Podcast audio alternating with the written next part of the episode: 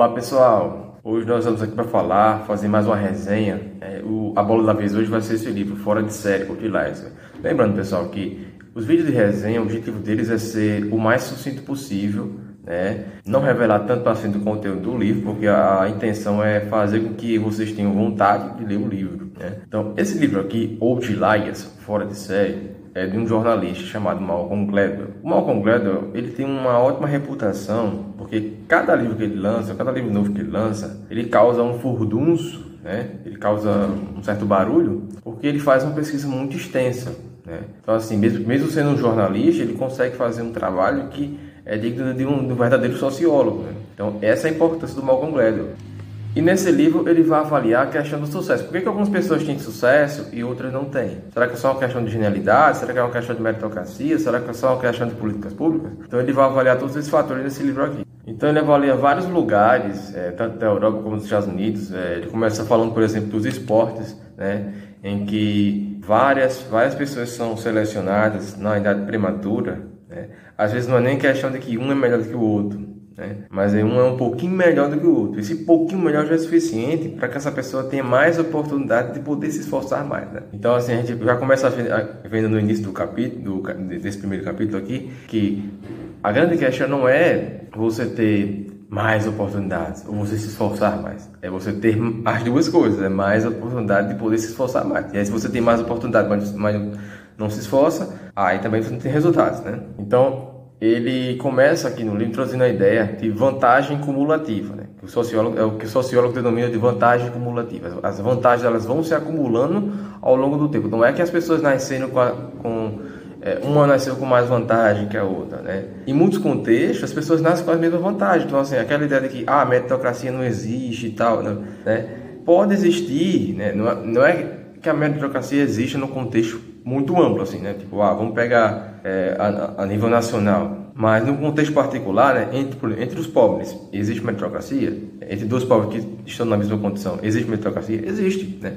Mas o Congresso vai dizer que sim, porque entre essas pessoas, aquela que se sair melhor, ela vai acumulando mais vantagens, né? Ela vai ganhando mais oportunidades. Então, ao ganhar mais oportunidades, ela ganha mais oportunidades de se esforçar mais. Esse é o grande ponto do Glenn. E outra ideia muito, muito essencial aqui nele, né, que inclusive outro teórico aí, né, um psicólogo Daniel Goleman chega a comentar no livro Foco, é, que é outro livro que eu vou fazer resenha mais à frente, é a regra das 10 mil horas, né, é aquela questão de que a genialidade, ela não é uma coisa assim, ah, eu nasci gênio, né? Embora que assim, muitas pessoas de fato nascem com QI muito alto, com uma capacidade muito boa de aprendizado, mas se ela não, se esforçar o suficiente, ela nunca vai ser um gênio. Enquanto que uma pessoa que tirou uma pontuação menor no teste de QI, por exemplo, é uma pessoa que tem 120 pontos, mas ela se esforçou pra cacete durante a vida, ela atingiu esse platô aqui das 10 mil horas, ela vai conseguir. Né? Lembrando que essa regra das 10 mil horas ela vai ser criticada pelo é, psicólogo Daniel Goleman, né?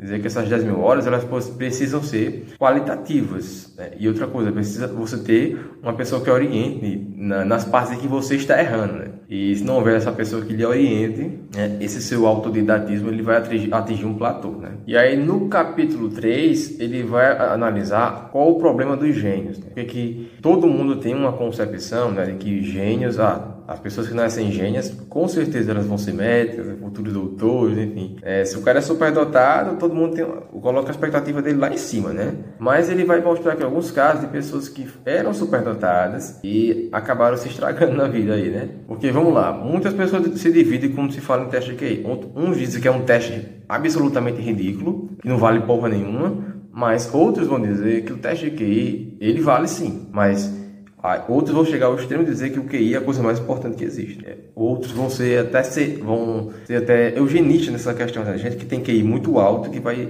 é, se achar tão bom, tão foda, que vai menosprezar as pessoas que não têm QI, né? Então vamos estabelecer uma escala de quem é melhor e quem é pior com base no QI. Mas é, não é bem por aí. Não é nem, nem, no extremo e nem no outro. A questão é o seguinte: um QI de 70, ele vai impossibilitar o indivíduo de muitas coisas da vida? Vai, com certeza, né? Agora sim, um QI de 130, ele é muito diferente de um QI de 170? Mas concreto vai dizer que não. Pesquisas indicam que, em termos de realizações, pessoas com QI de 130 elas podem conseguir as mesmas realizações que pessoas com QI de 170. E muitas vezes pessoas com QI de 170 não conseguem realizações, grandes, grandes realizações na vida.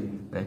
A grande questão é essa. Né? Porque, é, você vê muitas pessoas com 120, 130 de QI ganharam prêmios Nobel, Nobel, né? E muitas pessoas com QI 170 vieram verdadeiros losses na vida aí, né? Temos aqui o exemplo do Chris Langan, que não foi nada mais nada menos do que um mero segurança, né? Por quê? Porque ele, apesar de ser um gênio, não soube cultivar uma habilidade social, uma habilidade, uma inteligência mais prática, né? Então, ele era um cara muito teoricão, né? E não conseguiu aplicar essa, essa sua inteligência teórica a aspectos mais práticos da vida. E aí ele acabou que perdendo é, oportunidades na faculdade por besteiras, tipo assim, ele estava na faculdade, primeiro que ele não conseguia se fazer entender pelos professores. Então, assim, é, a maioria dos professores não sabiam que ele era um gênio, porque ele não sabia se expressar né, bem, né? E o interessante é que depois de muito tempo, ele foi a um programa de TV chamado Um Contra 100 e ele vencia 100 pessoas num programa de perguntas e respostas, e facilmente, né? e aí você já via que o QI dele importava assim, era muito grande, só que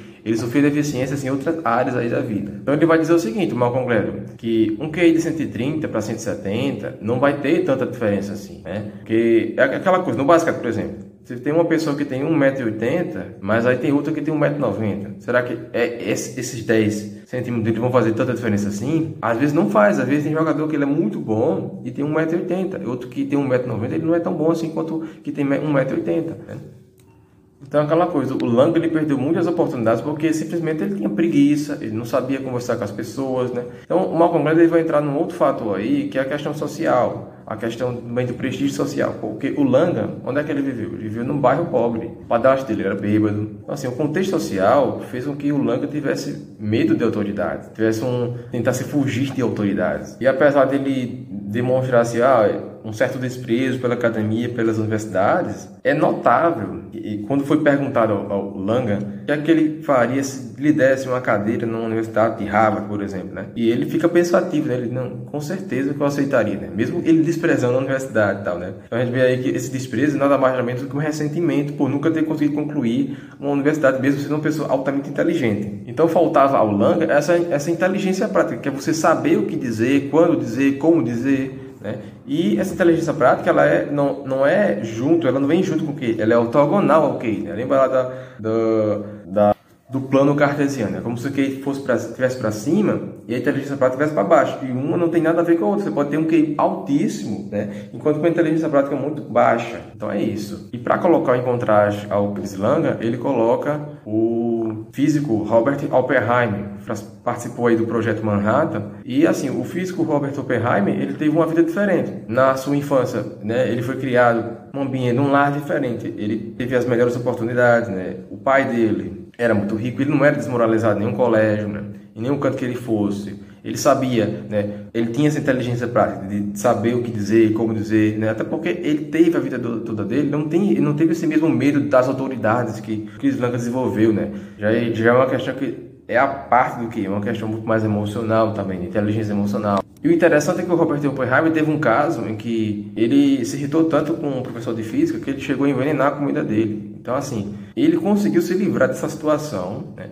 Usando apenas a lábia. Ele chegou lá para um, um, general e ele falou de forma tão pomposa, tão assim, uma forma que, uma retórica tão boa, que o general ficou impressionado com, com as qualidades do cara, né? Então, e ele conseguiu se livrar desse, desse, dessa coisa que ele fez, desse envenenamento que ele produziu do professor. E é muito engraçado isso, porque, assim, uma pessoa com uma lábia muito boa, é, com QI muito alto, ela consegue ir aonde ela quiser. Então ele virou o chefe do projeto Manhattan, mesmo tendo envenenado o professor. Enquanto que o outro, né, é, sendo um dos maiores gênios, não tendo feito nada, ele foi expulso da universidade apenas porque eles, a mãe dele esqueceu de dar uma declaração de renda e ele não sabia procurar as pessoas para resolver esse problema, né? E nem revelar às pessoas que ele era um gênio. Então, assim, ele no seu cotidiano, as professoras não, não identificavam que ele era um cara absolutamente genial, né? E o, o Chris Langa, quando ele nasceu, ele sabia falar vários idiomas. Ele tinha tipo, 3 anos de idade. Né? O, ele tinha uma rotina de estudo que ele dedicava uma hora para cada assunto, uma hora para matemática, uma hora para filosofia, né? uma hora para estudar idiomas, etc. e tal. Né? E uma outra questão que ele vai avaliar aqui é, são as três lições de Joy Flow, né? que é uma relação que você tem que estabelecer entre o esforço e a recompensa. Né? E não basta apenas você se esforçar. Seu trabalho tem que ser significativo, né? O pessoal da, da, aí da meritocracia vai dizer o seguinte, não, é, tudo é questão de esforço, tudo é questão de esforço. Mas se o seu esforço ele não for significativo, por exemplo, um, um trabalhador, ele trabalha pra cacete, mas o trabalho dele é, é o quê? É um trabalho que não produz nada de criativo. É a mesma coisa. Né? Trabalhador mecânico, né? Um, ele não produz trabalho criativo. Então o seu trabalho não é significativo. É um trabalho ali padronizado. Então o padeiro, ah, acorde 5 horas da manhã para você ter sucesso na vida. O padeiro acorda 5 horas da manhã, né? E ele não tem sucesso na vida. Então aquela coisa, ser um padeiro não é um trabalho significativo. Então, por mais que ele se esforce, ele sempre vai ser um padeiro. Agora, se você é um médico, esse é um trabalho significativo? É. Você é um empresário, é um trabalho significativo? É. E outra questão que vai puxar é a questão cultural aí, né? Existem culturas em que o trabalho significativo ele é muito mais valorizado do que esse trabalho meramente padronizado. E outra coisa, culturas em que o trabalho em si, né, o esforço, ele é, ele é uma coisa muito valorizada, é uma coisa recompensada, não uma coisa que é, cai, as coisas não caem do céu, as coisas não são, não caem do Estado também, né? Coisas, então não é uma questão só econômica, não é uma questão só de políticas públicas também, né? São questões muito mais complexas do que isso. Então ele cita a questão da risicultura lá na China, a questão dos arrozais, né? Que eram, era um trabalho significativo, essas pessoas imigraram para os Estados Unidos e por eles essas pessoas estarem acostumadas a, a, esse tipo de trabalho, esse tipo de trabalho que exigia um pouco mais de complexidade, de criatividade, né? um pouco mais de, de, de, paciência também, né? Então, essas pessoas conseguiram grande sucesso na vida por conta desse fator aí. Porque elas estavam inseridas numa cultura que propiciava isso. Então, ele cita o historiador, um historiador, o historiador David Arkush, para mencionar a história dos provérbios russos e dos provérbios chineses, e compará-los. Né? Os provérbios russos, tudo caia do céu, né? Ah, não, Deus proverá. Já no provérbio chinês, não. É você que vai prover, você que vai se esforçar, né? Então, a cultura russa era fatalismo e pessimismo. Já os provérbios chineses, você tinha a cultura do trabalho, da autoconfiança, do planejamento, etc. E aí, outra questão que eles avaliam no livro é se o trabalho, por exemplo, ele influencia outras áreas, como a área intelectual. Né? Será que ele vai determinar se você vai ser a melhor pessoa em matemática? Né? Como ele já diz no livro, que um QI de 130 muitas vezes não difere muito do QI de 190, né? dependendo do, aí, do seu grau de esforço. Então ele cita muitos casos lá para comprovar, por exemplo, que a capacidade, a boa capacidade para matemática tinha muito mais a ver com a capacidade de você ter paciência, de você não desistir de um problema logo de cara, né? que muitas pessoas não têm essa capacidade de paciência. Então, assim, você tem uma pessoa que tem um QI de 180, mas ela não é muito paciente, ela pegar um problema matemático complexo, ela não vai ter tanta paciência para continuar naquele problema. Já uma pessoa que tem mais tolerância né, à frustração, ela vai conseguir, ela, ela não vai desistir nos 5 primeiros minutos de um problema. Ela vai passar meia hora tentando. Então, assim, mesmo que essa pessoa tenha um QI de 130 e a outra tenha um QI de 180, essa pessoa com QI de 130, meia hora, ela vai conseguir resolver o problema. Já a pessoa com QI de 180, mesmo que ela conseguisse resolver em 10 minutos, por ela ser muito impaciente, ela ia resolver, ela, ela, ela ia resolver, abonar o problema em dois minutos, né? mesmo que ela precisasse de 10 minutos apenas para resolver o problema. Enquanto que a outra passaria meia hora tentando resolver o problema, mas ela conseguiria resolver esse problema. Então, ele chega a dizer muito isso, que o importante é você persistir na matemática, né? Agora que assim, óbvio que se você tiver um QI de 70, é quase que improvável que você consiga ser bom em matemática, de fato. E lá para os capítulos finais, ele, ele vai citar um colégio lá dos Estados Unidos para comprovar que não é só uma questão de tipo, ah, é só dinheiro, né? só colégio bom, só colégio, enfim, com quadra, quadra bonitinha, né? Colégio com feira de ciência. São escolas onde essa cultura do esforço consiga se sustentar. Né? onde essa cultura do esforço seja estimulada. Então citou um colégio que se situava lá no bairro pobre, é, chamada Akip Academy. E nesse colégio, os estudantes eles passavam quase o dia todo estudando lá. Eles ficavam até 11 horas da noite resolvendo tarefa de casa depois tinha que ir às 6 horas da manhã acordar e ir para o colégio. A maioria, 80% do pessoal que frequentou esse colégio conseguia ir para a faculdade, coisa que era impossível para as pessoas que moravam naqueles bairros pobres ali, né? Porque era um colégio que chegava a ter até aulas ao sábado. Então, assim, hoje em dia as pessoas tinham até essa mania de objetividade, né? Ah, só quero informações objetivas, vídeos rápidos, né? Vídeos práticos, né? aulas práticas no YouTube e tal, né? Mas você já parou para pensar que realmente faz com que você aprenda é quando o professor ele, ele tem uma aula assim, de duas horas em que ele consegue é, moer e remoer os conceitos muito melhor, quando ele não tem que espremer tanto o que, que ele está tentando dizer. Né? Então ele fala que esse colégio proporcionava isso, proporcionava é, mais estudo. Né? Ele fala também que as culturas, né? por exemplo, os chineses, eles estudavam muito mais do que o, o, os japoneses também, a mesma coisa, né? Então, você tem outras culturas aí em que o estudo é estimulado muito pouco, tipo, três, ah, três horas por dia é o suficiente, porque o resto do dia você tem que descansar tal. Então, por isso que eles não vão tão bem assim, né, na, na escola. Você pega lá o, o, exemplo da Europa, né? Lá eles estimulam muita, pouca, pouquíssimas horas no colégio. Só que assim, em casa, em outros ambientes, é claro que eles vão ter muito mais acesso ao desconhecimento. Por isso que eles não, são, não vão tão ruim assim. Mas aqui no Brasil, por exemplo, né, é, essa coisa de você passar o dia todo no colégio, ou de você, por exemplo, ou de você estimular o homeschooling, né? Muita, muita gente é contra. Na prática, faria com que você tivesse muito mais chance de estudar mais tempo, porque o que importaria seria a pontuação nos testes, não exatamente você é, frequentar aulas e tal. Né? Seria muito mais a questão do resultado. Então, novamente, ele vai aplicar esse conceito de trabalho significativo na educação também. Né? Não só, ele vai trazer uma, um conceito que você consegue perceber na cultura dos arrozais, né? na cultura do. Você consegue ver no, no contraste com os provérbios russos e chineses, né? e vai trazer para a educação. Né? E, consequentemente, você vai influenciar no grau de sucesso que você vai obter na sua vida. Aí, né? E aí, um exemplo interessante que ele cita no final do livro é um diretor, John Ford, aí, autor de muitos filmes bons, como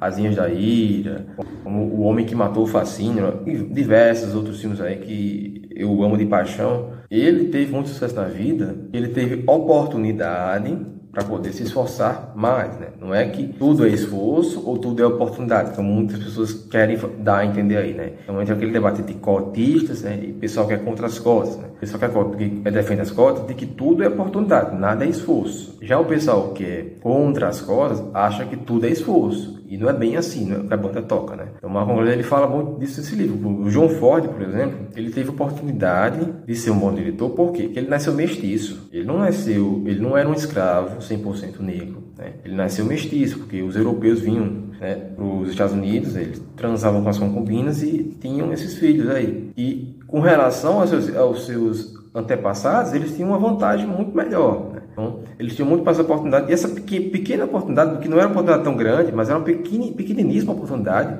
né? um 5% a mais de oportunidade, fazia com que tivesse, esses mestiços tivessem um pouco mais é, de oportunidade cumulativa. E quando essa, essa oportunidade se acumulava, ela acabava virando uma bola de neve que se transformava lá na frente numa grande oportunidade. Então, a diferença muitas vezes está nessa base aí, de que uns, por exemplo, uma, temos uma pessoa que tirou nota 6, outra tirou nota 6,5. Aqui tirou nota 6,5, qual é a diferença essencial mesmo entre uma e outra? Quase nenhuma, né? Porque é só de 0,5 pontos. Mas aí, essa pessoa que tirou 6,5, ela vai receber a oportunidade. E aí, quando ela recebe a oportunidade, ela consegue acumular mais oportunidades lá no futuro. Então, assim, essa pessoa, é porque lá no, na infância chega uma fase, uma idade que você não recebe mais oportunidade, mesmo que você seja excelente, né? E aí vai acontecer isso aí. Essa pessoa que recebeu a oportunidade, ela vai acumular essas vantagens, né? ela vai ter mais oportunidade lá na frente de trabalho significativo, então esse esforço ele vai ser recompensado, né? Enquanto a pessoa que estava lá embaixo, mesmo que ela se esforce muito, muito bem, vai ter a mesma recompensa. Né? Então,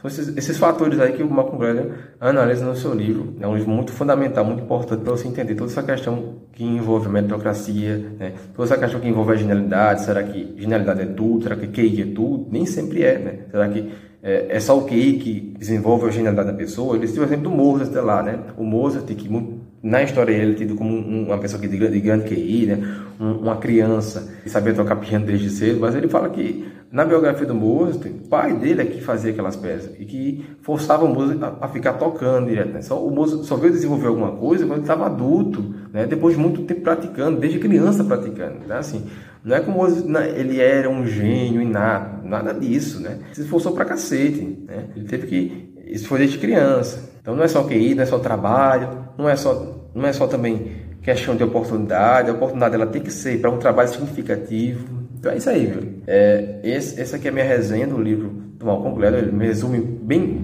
mal e porcamente grande parte das ideias principais, mas é um livro fundamental para você entender todas, todas essas questões aí. Valeu, pessoal!